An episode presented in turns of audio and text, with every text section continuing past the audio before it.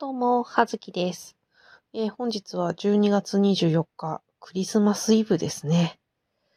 あの、狙ったわけじゃないんですが、今日は仕事が高級日でした。まあ当然、あの、夫は普通に仕事、まあちょっと土曜日も重なることがあって多分帰りも遅いので、えー、私どうしようかなと思い、えー、一人で映画を見てきました。えー、見てきたのは、えー、辻村美月原作の鏡の古城です。本日はそれの、えー、まあ、原作のお話も含めて映画の感想などを話していきたいと思います。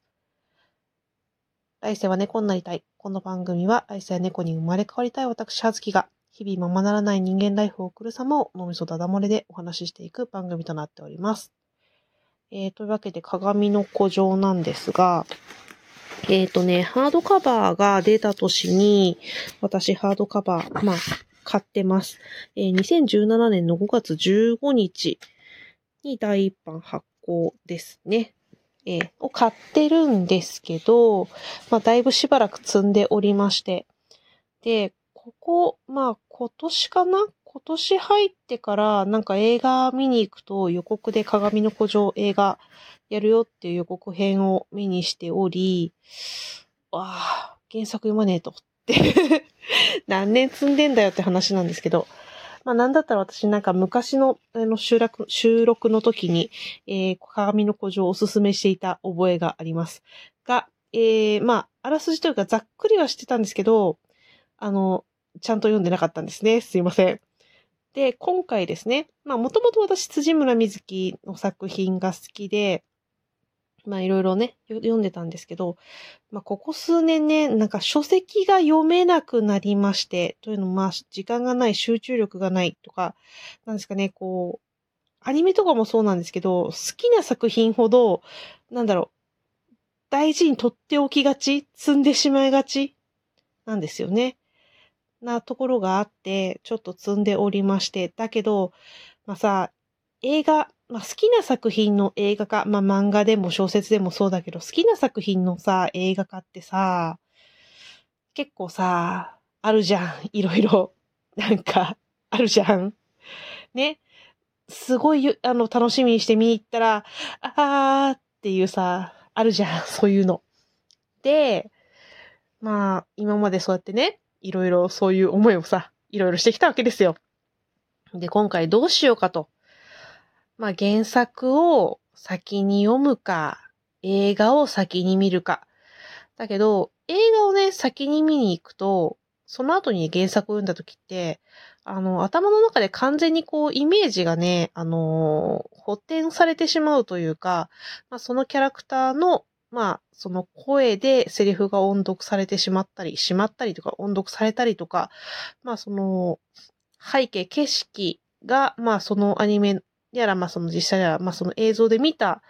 もので再生される。だからね、自分の想像力ってものがね、働かなくなるんですね。で、まあなおかつ、まあそのさ、原作とその映画って、映画って尺が決まってるから、全部をこう補えないわけですよ。なんかすべてのことをこう丁寧に1から10まで拾ってやるものではなくて、こう、そこから、まあその監督であったり、脚本であったり、そのプロデューサーであったりが、まあ、かいつまんで、ここだというところをかいつまんで、えー、映像化する。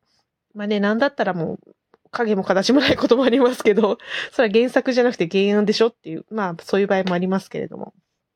ね、そういうものが、まあ、その尺、2時間なり3時間なり尺の決まった映画っていうものなんですけど、だからどうしようかと悩み、いやいや、でも、私が好きなのは、辻村瑞希の小説じゃん。だから、まあ、その最初に読んだ時の感動というものを味わうべきだろう。まあ、映画は何だったらまあ副産物よ。ということで、急遽、まあね、ハードカバー持ってるんだけど、ハードカバー持って、ね、通勤するのしんどいな、読むのしんどいなと思い、えー、電子書籍で文庫版を、えー、購入いたしました。えー、24日、本日映画見に行ったんですけど、22日の朝、電車の中で、え、ポプラ社文庫の電子書籍版をポチり、その日の夜に読み終わり、えー、23日の朝の電車で下巻をポチり、そしてその日の夜に読み終わり、セーフということで、ね、あの、無事に本日見に行ったんですけど、まあ、あのー、感想から、まあね、言いますと、っていうか、12月23日の金曜日から公開だったんで、本当に公開、今日2日目ですね。えー、感想から、まあ、率直な感想を申し上げますと、良かったですね。あの、まあ、基本的に、まあ、ちょっとネタバレをしない、まあ、あらすじ程度にしてというふうに思ってはいますし、まあ、原作の小説がその後、あの、あれです、本屋大賞に選ばれたりとか、まあ、もう今文庫化もしてますし、まあ、あの、結構なベストセラーになって、今や、あの、辻村美月の代表作と言ってもいいような扱いになっているので、お読みになったことがある方とかも、まあ、いらっしゃると思うんで、あれなんですけど、まあ、あの、うん、よかったですね。あの、まあ、っていうか、あの、今今回の作品の、まあ、基本のメインの、まあ、あらすじというか、あれは、あの、中学生の子供たち7人のお話。で、みんなそれぞれの事情で、その学校に通えなくなってしまった子供たちが、えー、鏡の中にあるお城ですね、の中に、まあ、その、ある日、集められ、その中で自分の願いを叶えてくれる、叶えられるという、まあ、お部屋があって、それ、その部屋の鍵を探すっていうね、まあ、その、テーマというか、お題が与えられて、まあ、その中で、こう、まあ、初めましてのその7人が、まあ、日々を過ごしたり、交流していったりっていうところから、まあ、お話が進んでいくんですけど、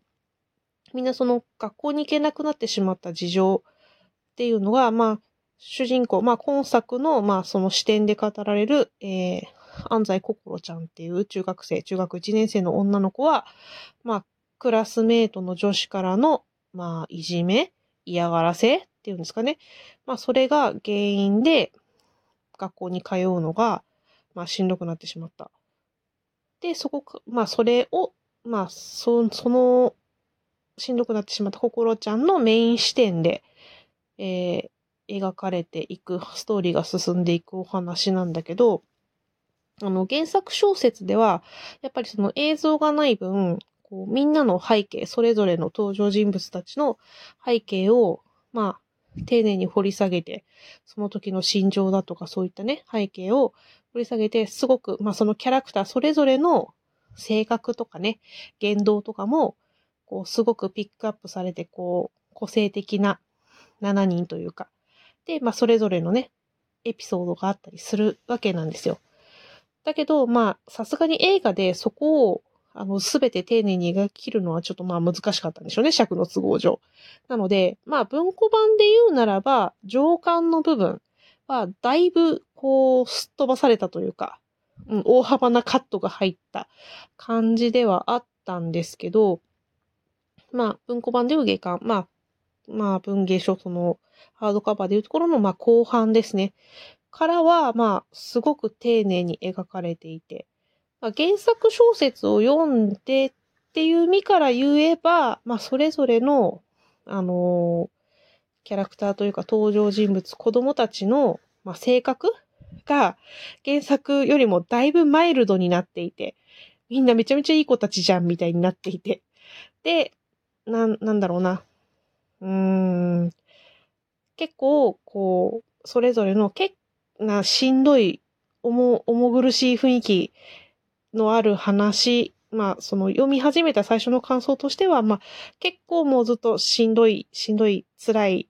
えー、お話というか、ずっと重苦しい雰囲気のお話。まあ、そのいじめとかね、学校、不登校がテーマだから、まあ、そうしょうがないんだけど。っていうので、こう、ずっとね、なんか、こう、半泣きな、半泣きになりそうなような気持ちで読んでいたところが、まあ、だいぶマイルドになっていて。で、まあ、辻村美月の作品を他にも読んだことある方は、まあ、ご存知かもなんですが、結構、なんていうんですかね、ミステリーというか、そういう要素があって、もう話の中に伏線があって、土村水木のいいところはね、すごい伏線回収が素晴らしいところだと思うんですね。を、そういうところを、まあ、なんだろう、伏線も、この作品は、まあその、読んでほしい対象年齢が、まあやっぱり、大人から、子供から大人まで楽しめる、読めるけども、まあ、読んで実際のそのテーマとしては、やっぱり、思春期の子供たちに、ま読んでほしいような内容というか、まあその生きにくさを感じている、えー、小中高校生ぐらいかな、の子たちが、まあ、大人になった時にもその、その時の自分に響くみたいなお話だったので、うん、なんか、そういうこともあり、すごくね、なんか伏線が貼られてる場所がわかりやすく、ミスリードも少なく、えー、まあだからね、言うてしまえば先が読めるというか、割と、なんかこの、ミステリーの部分は、そんなに難しくなかったんですね、正直。なんかもう途中から、ああ、こういうことなんだろうなっていうのは結構予想がついていたりとか